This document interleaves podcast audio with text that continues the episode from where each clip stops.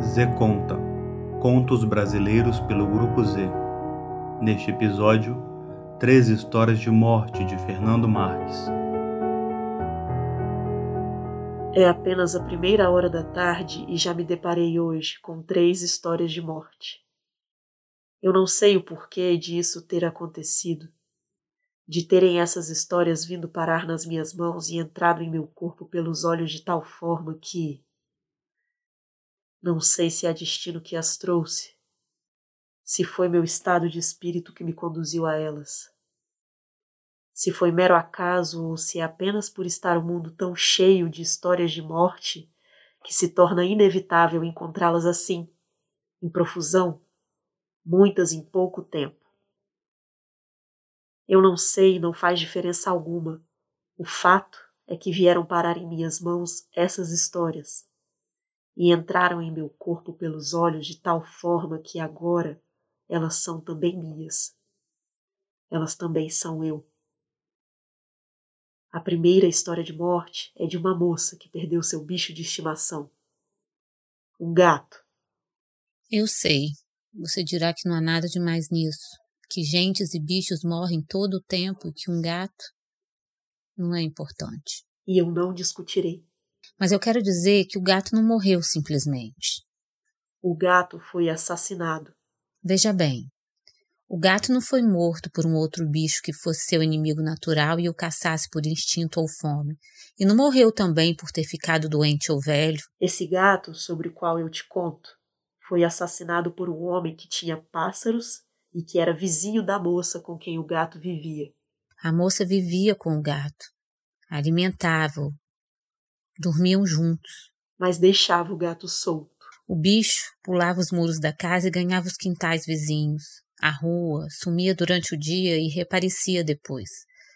E visitava, é claro, a casa do homem dos pássaros engaiolados. O homem tinha os pássaros, alimentava-os.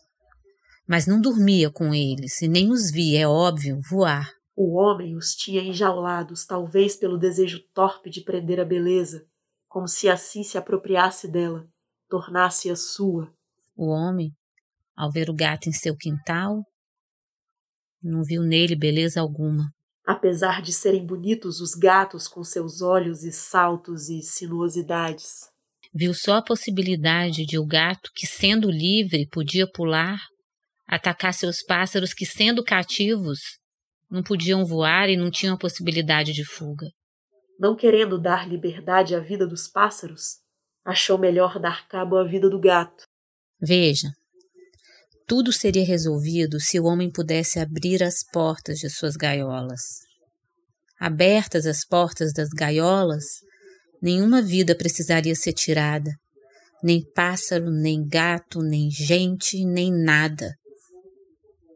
Mas o homem das gaiolas não podia abrir as portas e comprou veneno que era vendido para matar rato. Mas que, sendo veneno, podia consumir qualquer um que lhe consumisse.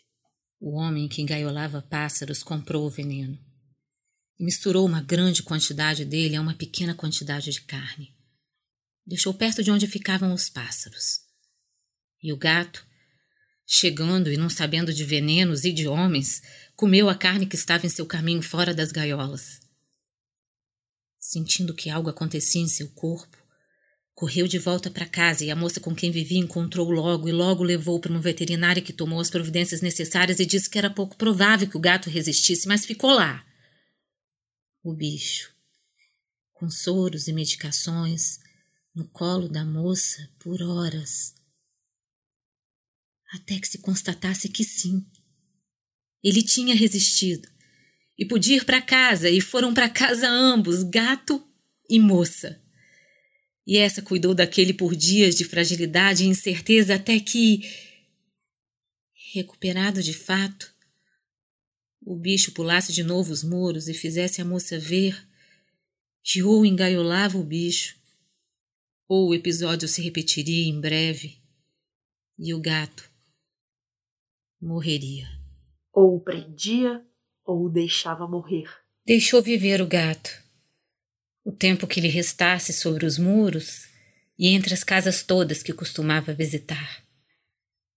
Inclusive, a do assassino, que não tardou a matar o gato, que apareceu morto para sua companheira, provavelmente porque correu de volta para casa quando o veneno deixado pelo homem que engaiolava começou a agir novamente em seu corpo.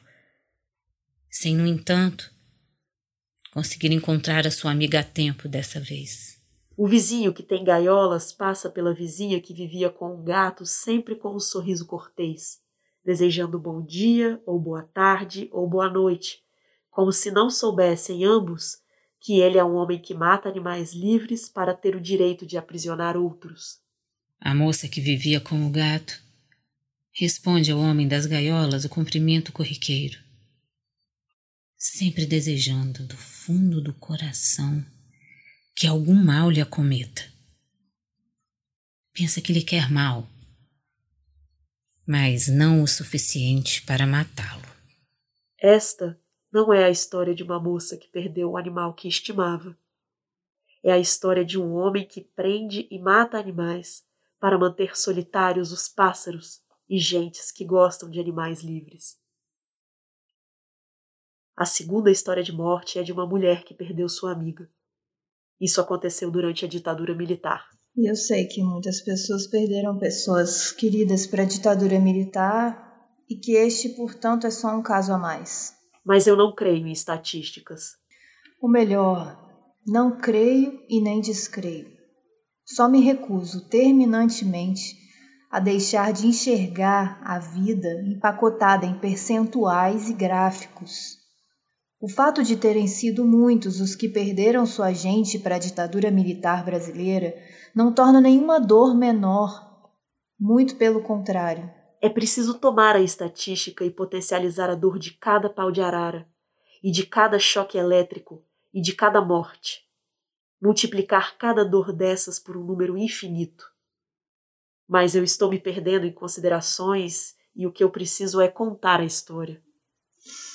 Era uma vez uma moça que foi presa quando voltava da faculdade para casa. Há aqui uma falha. Ela não voltava direto da faculdade para casa. Ela tinha antes parado em um bar com outros alunos da universidade onde estudava. Entre os alunos que estudavam com a moça, alguns faziam parte do movimento estudantil, que já era clandestino naquele tempo porque tudo o que não era favorável ao governo dos generais tinha se tornado clandestino. Há aqui uma falha. Nada tinha se tornado clandestino. Tudo tinha sido lançado à clandestinidade. O bar em que estavam a moça e seus colegas, entretanto, não era clandestino. Tinha mesas na calçada, de forma que quem quisesse via quem ali estava ou ouvia o que se falava ali. Reuniam-se com frequência naquele bar os estudantes daquela universidade, mas não falavam ali nada demais, porque sabiam que ali eram facilmente vigiados. Naquela noite não se falou nada demais, porque todos sabiam que não se podia falar nada demais, porque podia haver vigias demais, ouvidos demais, meganhas demais, e assim Nada se conspirava ali. Tentava-se apenas alcançar a superfície para apanhar algum ar no meio do sufoco, alguma disposição para levar o dia seguinte até o fim, para se desviar do fim que espreitava a cada esquina. Havia ali uma alegria. Há aqui uma falha. Não era alegria, era um disfarce. A certa altura a moça resolveu ir embora. Não porque quisesse, mas porque sabia que sua amiga, com quem dividia o apartamento, a esperava. E não havia aquele tempo telefones celulares que pudessem enviar mensagens, que pudessem tranquilizar quem quer que fosse. Porque também não havia mensagens que pudessem tranquilizar quem quer que fosse. Porque sua amiga estava só. E ela não tinha avisado que chegaria tarde. Porque era uma quinta-feira e as quintas-feiras elas faziam um bolo e comiam bolo com café antes de dormir. Era um ritual do qual elas gostavam. Fazia com que se sentissem menos longe das casas que haviam deixado para trás. Então ela saiu do bar antes de todos os seus colegas e enquanto todos ainda estavam juntos. Ela andava sozinha a muito curta distância em direção à casa. Em casa, a amiga já tinha desenformado o bolo e esperava que ela chegasse para passar o café. Continuou fazendo o mesmo bolo com café toda quinta-feira. Não comia de um ou bebia de outro. Usava o pó do café já coado para adubar as plantas.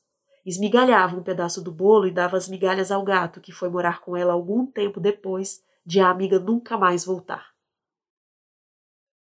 A terceira história de morte é de uma senhora que foi assassinada. Foi assassinada pelo presidente da república onde tinha nascido e onde viveu toda a sua vida. Ela já não esperava muita coisa. Ia vivendo um dia de cada vez, sem muitas surpresas ou sobressaltos. Tinha recordações doces e lembranças amargas. Organizava as fotos que já tinham sido organizadas. Ia ao supermercado e à feira e comprava de novo o que tinha acabado. Relia o que já tinha lido e se convencia por isso de que havia algo de bom em já não ter memória tão boa. Fazia bolos e sabia, pelo cheiro deles ainda quentes, que ficavam cada vez melhores, embora não provasse deles. Conversava com a amiga morta há décadas, a despeito da ausência de respostas ou comentários e gostava de estar viva. Aconteceu, no entanto, que um vírus desse a volta ao mundo em menos de 80 dias e, em todas as repúblicas do mundo, ou mesmo nos reinos mais distantes, todos os governantes impuseram medidas duras para a contenção do tal vírus, exceto o presidente da república em que tinha nascido, crescido e envelhecido a tal senhora. Ele fazia bravatas. Dizia que ali não. Todos eram de ferro e ninguém sucumbiria que o tal vírus não era de nada, que era uma gripezinha, vacino e escambau, que era só tomar leite condensado que passava. Não é que a senhora, nossa personagem aqui, tenha acreditado nele. Já tinha aprendido havia tempo a não acreditar em homens como ele que defendiam a morte, a dor e seus promotores. Fez o que pôde, mesmo vendo as notícias de que o resto das pessoas não fazia nada animadas pelo presidente, iam a festas e celebravam entre os números cada vez maiores de mortos. O presidente mesmo esbanjava. Comprava doces e bombons, chicletes e chocolates, bolachas e balas, balas, balas. E muitas armas para dispará-las. A senhora ficava em casa, com seu gato. Fazia o que podia no meio da loucura coletiva Usava máscara e desligava a TV, mas via na tela do celular as pessoas felizes e morrendo por falta de oxigênio. Morrendo e fazendo sinal de arma com a mão, como quem comemora. Morrendo e se juntando para morrer mais. Parecia uma série de zumbi, mas não era. A senhora se resguardava. Tinha aprendido a não acreditar em qualquer um. Mesmo que o qualquer um fosse alçado à presidência da República, ou fosse síndico do condomínio. Mas houve um dia em que faltou farinha e era quinta-feira. E sem bolo a quinta-feira não podia ficar. Ela suou frio. Vestiu a máscara. Saiu.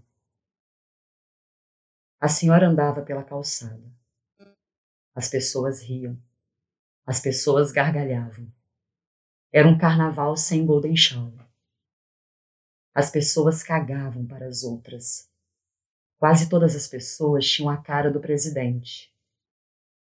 Quem não tinha a cara do presidente morria sufocado.